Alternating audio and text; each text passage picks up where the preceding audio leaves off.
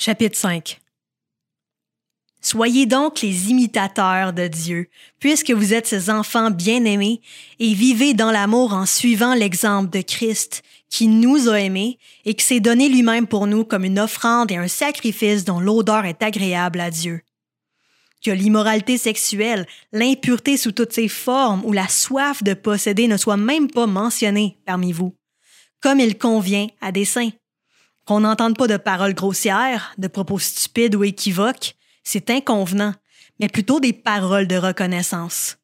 Vous le savez bien, en effet, aucun être immoral, impur, ou toujours désireux de posséder plus, c'est-à-dire idolâtre, n'a d'héritage dans le royaume de Christ et de Dieu. Que personne ne vous trompe par des paroles sans fondement, car c'est pour cela que la colère de Dieu vient sur les hommes rebelles. N'ayez donc aucune part avec eux, car si autrefois vous étiez ténèbres, maintenant vous êtes lumière dans le Seigneur. Conduisez-vous comme des enfants de lumière. Le fruit de l'Esprit consiste en effet dans toute forme de bonté, de justice et de vérité. Discernez ce qui est agréable au Seigneur et ne participez pas aux œuvres stériles des ténèbres, mais démasquez-les plutôt. En effet, ce que ces hommes font en secret, il est même honteux d'en parler.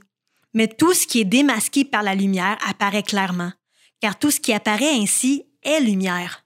C'est pourquoi il est dit Réveille-toi, toi qui dors, relève-toi d'entre les morts, et Christ t'éclairera. Faites donc bien attention à la façon dont vous vous conduisez. Ne vous comportez pas comme des fous, mais comme des sages. Rachetez le temps, car les jours sont mauvais. C'est pourquoi ne soyez pas stupides, mais comprenez quelle est la volonté du Seigneur.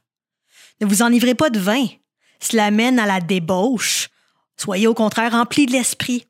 Dites-vous des psaumes, des hymnes, des cantiques spirituels. Chantez et célébrez de tout votre cœur les louanges du Seigneur. Remerciez constamment Dieu le Père pour tout, au nom de notre Seigneur Jésus-Christ. Soumettez-vous les uns aux autres dans la crainte de Dieu. Femmes, soumettez-vous à votre mari comme au Seigneur, car le mari est le chef de la femme, comme Christ est le chef de l'Église qui est son corps et dont il est le sauveur. Mais tout comme l'Église se soumet à Christ, que les femmes aussi se soumettent en tout à leur mari. Marie, aimez votre femme comme Christ a aimé l'Église.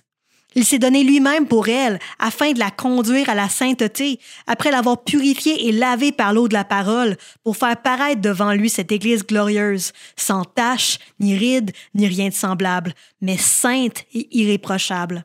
C'est ainsi que les maris doivent aimer leur femme comme leur propre corps. Celui qui aime sa femme s'aime lui-même. En effet, jamais personne n'a détesté son propre corps.